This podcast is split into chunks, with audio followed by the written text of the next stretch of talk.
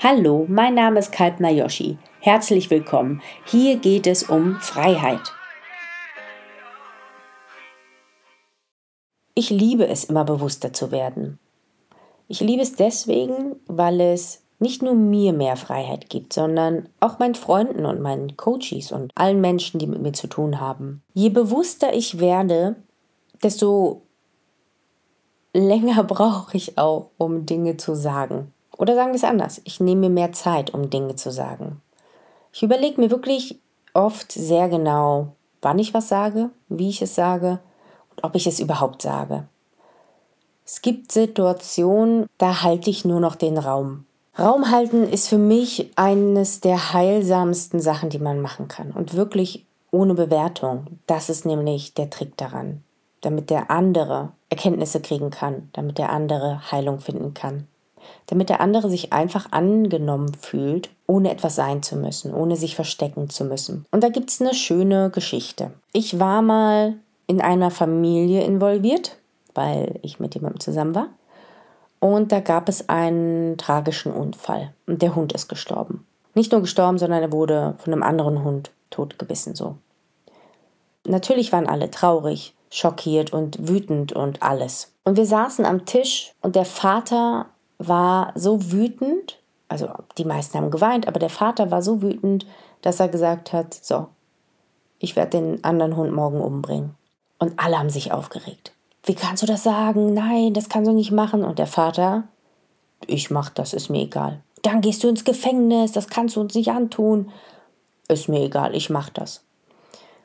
Und ich saß natürlich als sozusagen, ich war ja nicht wirklich Familienmitglied, auch wenn sie mich sehr so behandelt haben, ganz tolle Familie, ähm, trotzdem war ich ja irgendwo Außenstehende, auch wenn ich betroffen war, weil ich diesen Unfall mitbekommen habe. Und ich saß da und habe einfach nur den Raum gehalten.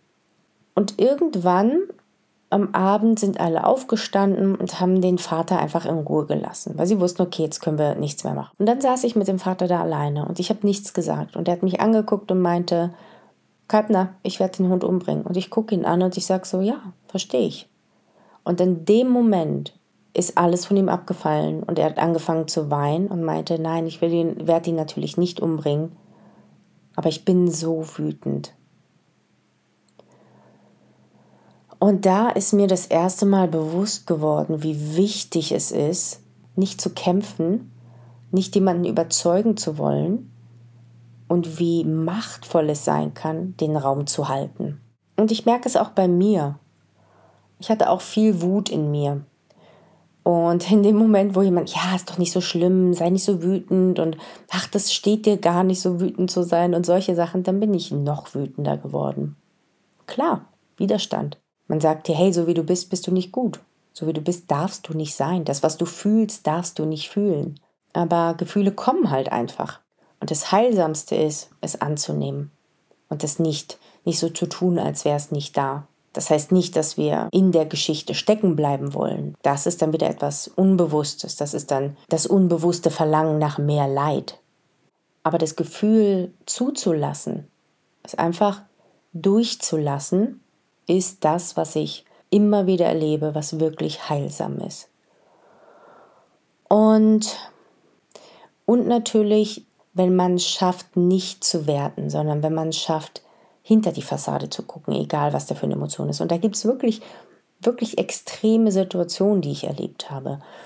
Von jemandem, der extrem wütend war, also so wütend ähm, und alkoholisiert und wer weiß, was für Drogen noch drin waren. Und er hat mir gesagt, ich gehe jetzt los und ich werde mich zerstören. Und ich stand da und ich wusste, gut, ich kann da jetzt nichts machen. Also wenn er gehen will, dann wird er gehen. Aber ich wusste auch für mich, dass mein Zustand extrem wichtig ist. Erstmal nur für mich. Ich hatte in dem Moment noch keine Ahnung, was das für eine Auswirkung auf ihn haben wird.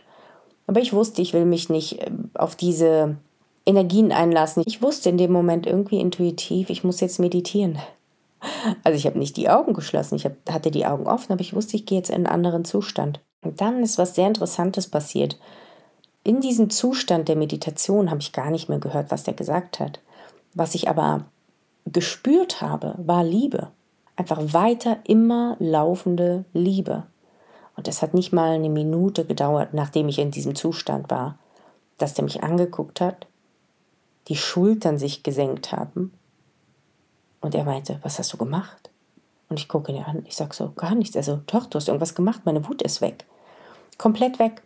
Und das habe ich, ähm, naja, eine Handvoll Mal erlebt, würde ich sagen. Wut braucht irgendwas, womit es ähm, agieren kann.